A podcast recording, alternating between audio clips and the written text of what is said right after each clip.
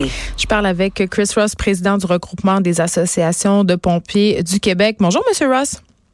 Bonjour, ça va bien? Oui, ça va très bien. Écoutez, vous demandez au ministre du Travail d'inclure plus de maladies professionnelles dans la loi sur les accidents du travail et les maladies professionnelles, les traumatismes liés au stress post-traumatique et aussi certains types de cancers. Est-ce que je me trompe?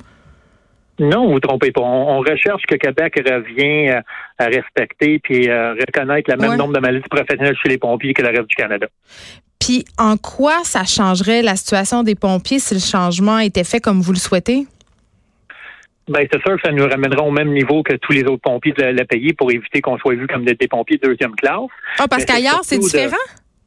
Dans le reste du pays, il y a une reconnaissance présomptive de la plupart des maladies professionnelles, donc le stress post-traumatique, euh, les cancers.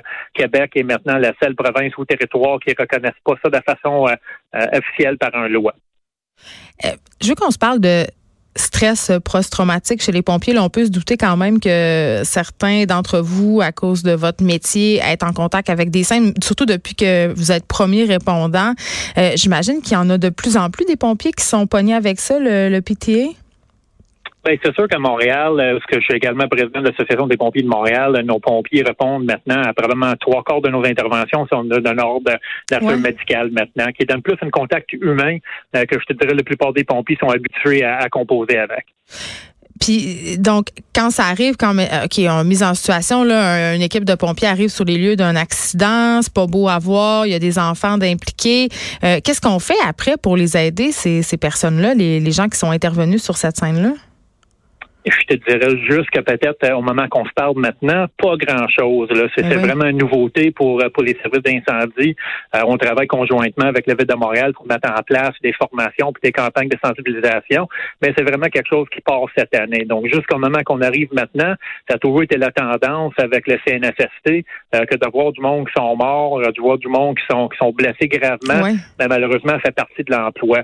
Euh, puis ils reconnaissaient pas surtout l'effet cumulatif de toutes ces expositions-là. Parce qu'en réalité, l'exposition ponctuelle, euh, quand c'est très traumatique, on n'a pas vraiment de misère d'avoir une reconnaissance, mais après avoir une exposition de 15, 20, 30 ans, c'est toujours le goutte qui fait déborder la vase qui est dur à faire reconnaître. Euh, oui, c'est comme à chaque jour, on voit des incidents, on voit des gens dans la misère, on voit des gens qui sont blessés, puis à un moment donné, ça commence à laisser des traces. C'est ce que vous me dites, M. Ross.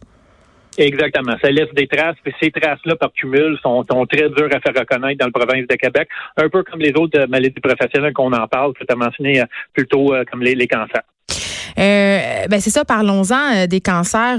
les pompiers sont plus affectés par certaines formes de cancer comme lesquelles? Euh, je te dirais que c'est tous les cancers où on parle d'un filtrage du sang surtout, donc les lymphomes ah. non-Hodgkin, euh, les leucémies, euh, les cancers de poumon, les cancers du rein, les cancers du vessie. si on prend juste notre province, à côté, notre, notre voisin le plus proche, Ontario, reconnaissent aujourd'hui plus de 16 cancers chez les pompiers, comme quoi qu'il y a un lien direct avec les expositions chimiques qu'on a, qu'on a au combat d'incendie, versus la province de Québec. Si on parle légalement dans un loi, on reconnaît zéro. il y a des politiques administratives en place mais une reconnaissance légale n'existe pas dans notre province. Donc, ce qui causerait euh, ces cancers-là, ce serait euh, quand la maison brûle ou l'édifice brûle, ce que vous respirez à travers vos masques?